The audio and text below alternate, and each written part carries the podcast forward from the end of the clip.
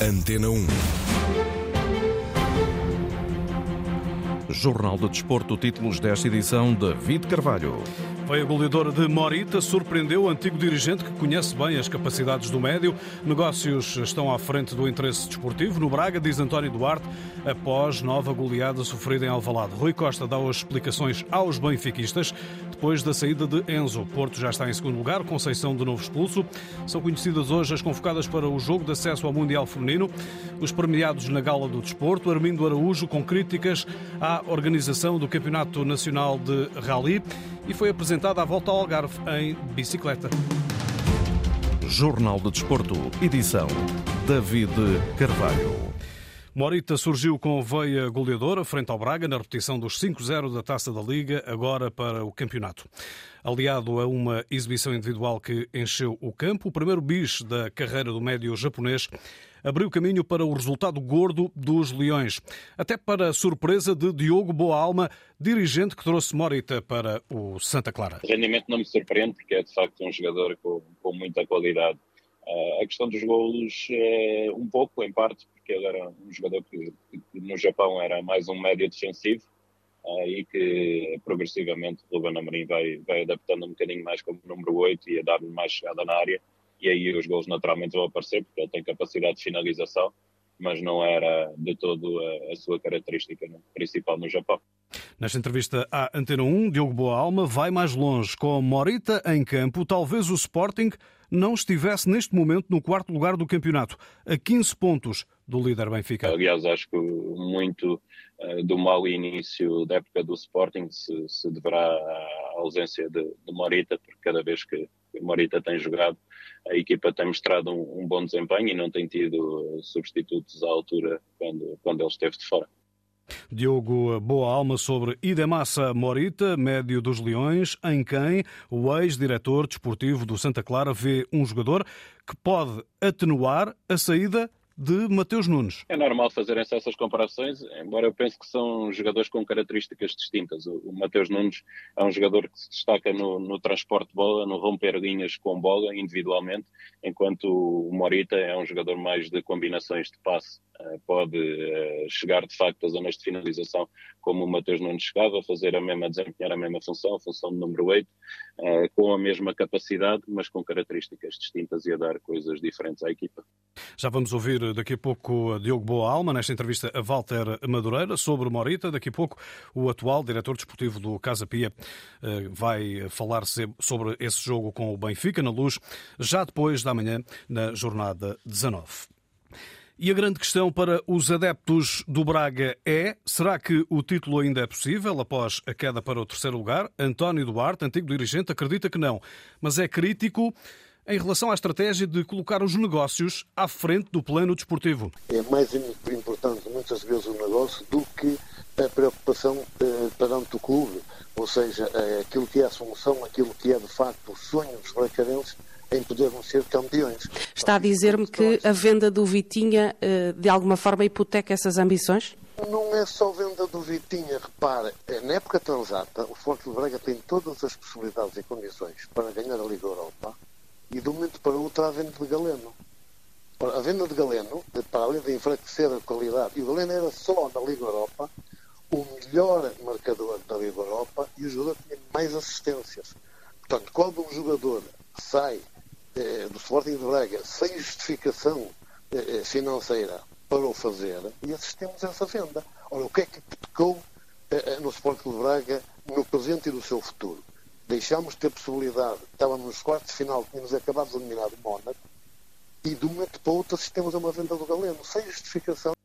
Entrevistado por Cláudio Martins, António Duarte enuncia uma série de erros acumulados que têm enfraquecido a equipa no campo. Depois, eh, o Sporting de Braga tem a possibilidade de conseguir a maioria do capital da SAD. De um momento para o outro, há uma venda esquisita do Liberto Esportes e é um, um fundo do Qatar que acaba por comprar esse fundo e, de facto, fazer parte do, do, do capital social da SAD. Há um conjunto de situações que são omitidas, não são bem explicadas, que nos rouba o sonho diariamente. O dia a dia, o presente é enfraquecido e o futuro começamos a ver de facto com alguma, alguma intranquilidade, com alguma dificuldade. Portanto, é um conjunto de situações, não é só dizer que o Sporting delega o seu contexto futebolístico no momento que não tem essa possibilidade. Essa possibilidade é-nos retirada no dia a dia e na gestão que a SAD faz para o Sporting de Braga. E depois há muitas mais situações que, temos, que, têm, têm que ser muito António Duarte, ex-dirigente do Braga, depois da derrota pesada, mais uma, em Alvalade, com o Sporting, guerreiros perderam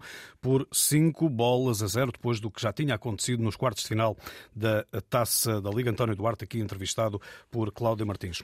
Os benfiquistas aguardam explicações sobre os contornos da saída de Enzo Fernandes para o Chelsea. Defende o ex-candidato à presidência eh, do clube, Francisco Benítez.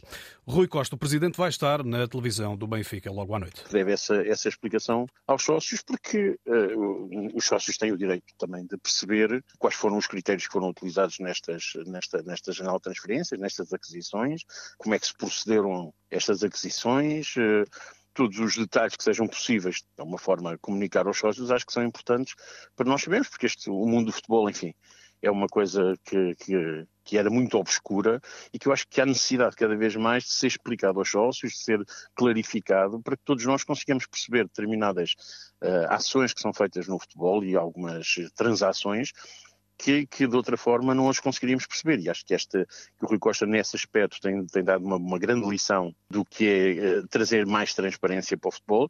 E acho que essa explicação que ele vai dar hoje à noite sobre uh, esta, esta janela de transferências é mais um passo importante para aumentar a transparência no futebol.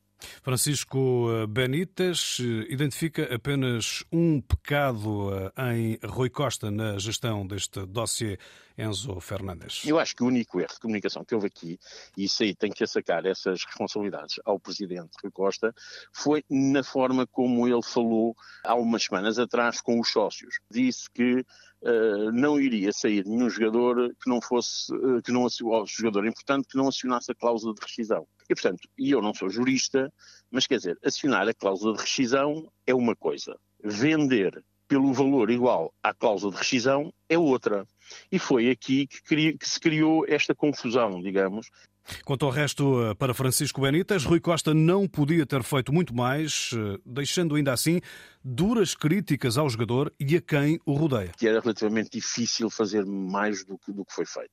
Até porque o, o jogador, eh, enfim, é um miúdo completamente deslumbrado com o dinheiro, ele, a família, aquela aquela corja de empresários que o rodeia, eh, enfim, depois de, de, de, do Mundial ficou, ficou sempre aquela vontade eh, de, de, ganharem todos muito dinheiro e, portanto, tudo fizeram. Enfim, mas é, é algo que nós também já devíamos estar preparados, porque eh, este miúdo, quando chegou cá ao Benfica, disse claramente ao que vinha, não é? Ele disse que iria usar o Benfica como rampa de trampolim para outros mercados. Não nos podemos esquecer de que essas foram as palavras dele.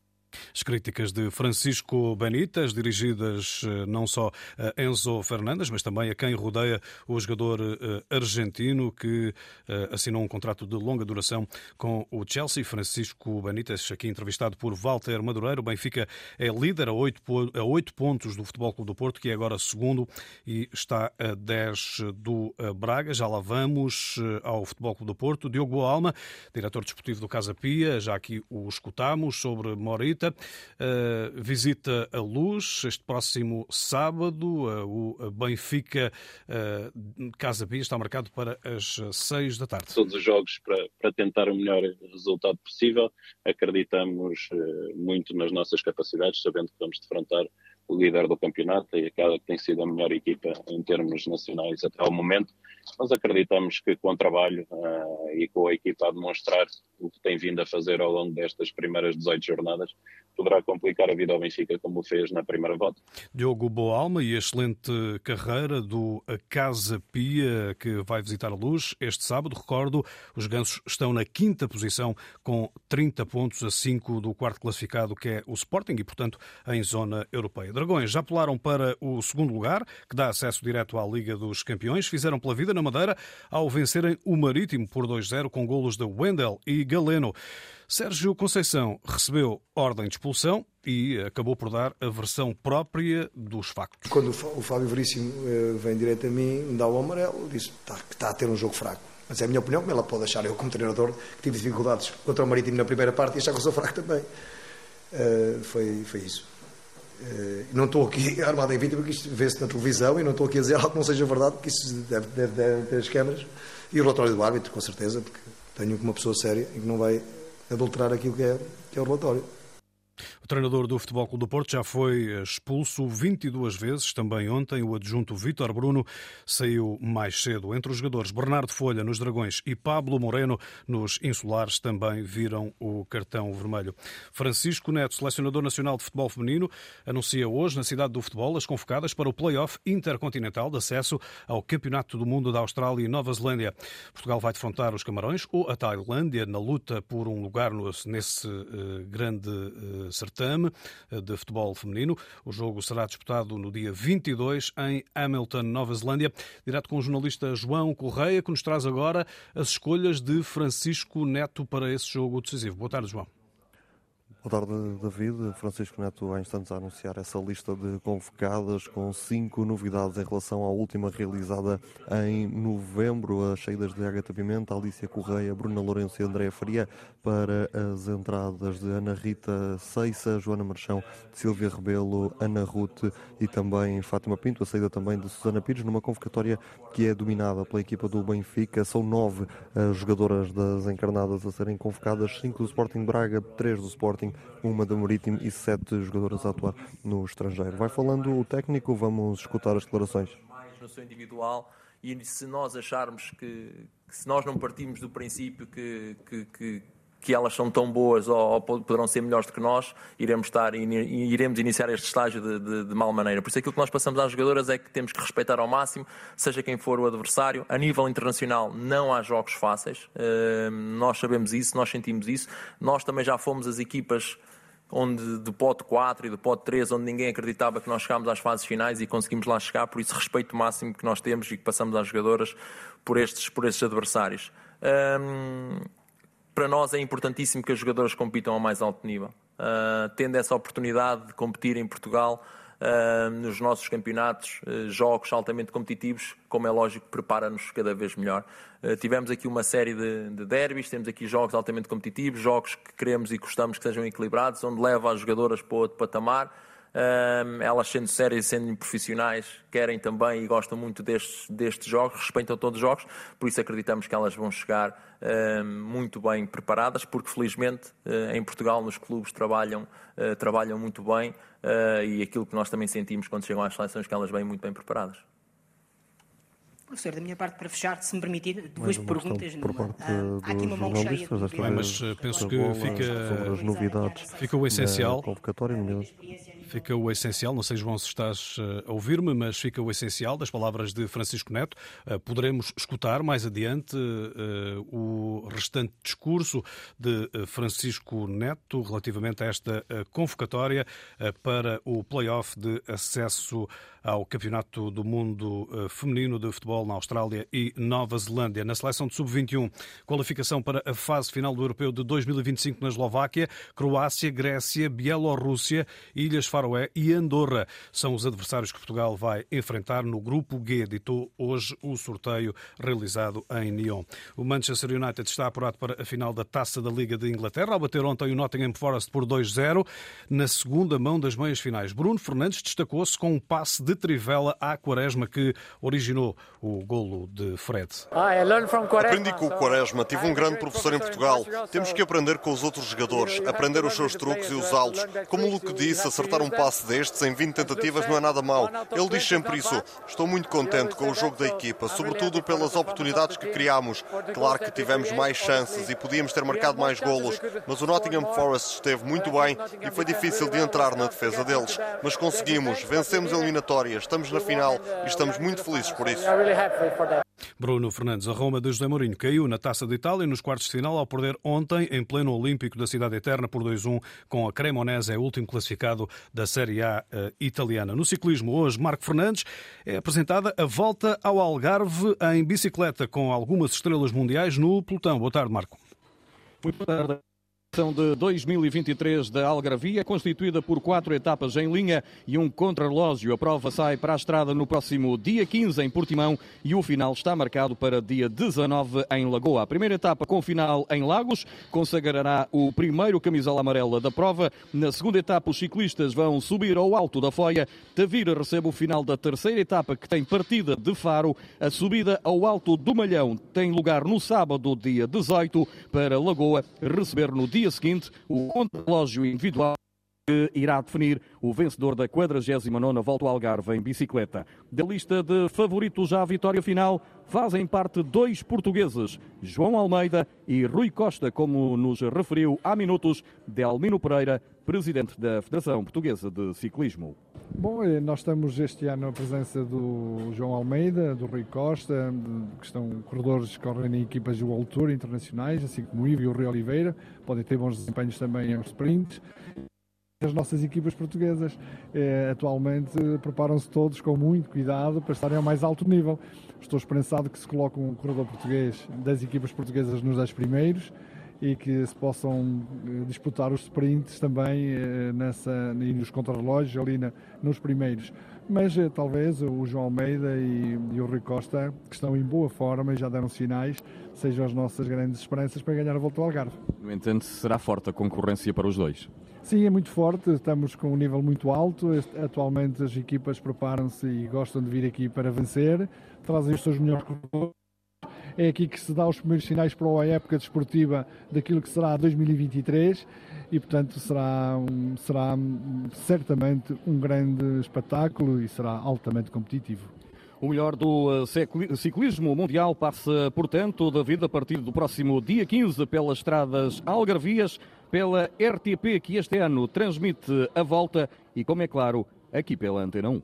Marco Fernandes, com as últimas da volta ao Algarve, foi apresentada hoje esta prova de ciclismo. Campeões mundiais Oriol Dongmo, no lançamento do peso, e o canoísta Fernando Pimenta foram distinguidos como atletas do ano no, na Gala do Desporto, eh, ontem no Casino de Estoril. O Limiano agradeceu em mensagem de vídeo. Sem dúvida que fico extremamente feliz. Eh, depois eh, chama-se isto resiliência. Este prémio é o prémio da resiliência para mim, porque quem me conhece e quem sabe do meu historial nesta, nesta gala, são cerca, pelo menos mais de 10 anos que, que estou nomeado para, no, nos finalistas. E sem dúvida que, que este ano consegui vencer ao lado de grandes nomes do nosso desporto. eh, é sem dúvida um, um momento de, de, enorme prazer para mim, de orgulho. Fernando Pimenta, treinador do ano Jorge Brás, campeão do mundo de futsal, bicampeão europeu e vencedor da finalíssima. Melhor equipa foi de trampolim masculino, campeão mundial e vice-campeão da Europa na gala da Confederação do Desporto. Armindo Araújo foi uma das personalidades do ano para eh, a Confederação Nacional do Desporto, na gala de ontem. Em declarações ao jornalista João Correio, campeão nacional de rally, considera que a integração de Craig Breen no circuito, do circuito WRC eh, no eh, Campeonato Português desvirtua a prova? Tem duas formas de ver a situação. Uma forma que é mais um piloto bom que vai estar na estrada e, portanto, isso é sempre bom para o público. De outra forma, é uh, o uh, desnivelar do Campeonato Nacional. O Craig Breen é um piloto excelente que está numa equipa de oficial do WRC, no Campeonato do Mundo, e, portanto, ele sai do topo da pirâmide para vir para o meio da pirâmide. Eu acho que isto é uma medida que desvirtua as condições de um Campeonato Nacional, é a minha opinião pessoal, mas ninguém ganha a partida e nós iremos fazer tudo para contrariar essa tendência, mas sabendo da realidade que vamos enfrentar pela frente, mas estaremos cá para todas as lutas que aparecerem. Armindo Araújo fez com os quartos de final da Taça de Portugal de Voleibol, Benfica, Vitória de Guimarães, Castelo da Maia, Académica de São Mamede, Sporting, Alan Álvares e Fonte do Bastardo, Viana. Jornal de Desporto, edição David Carvalho. A informação desportiva em notícias.rtp.pt.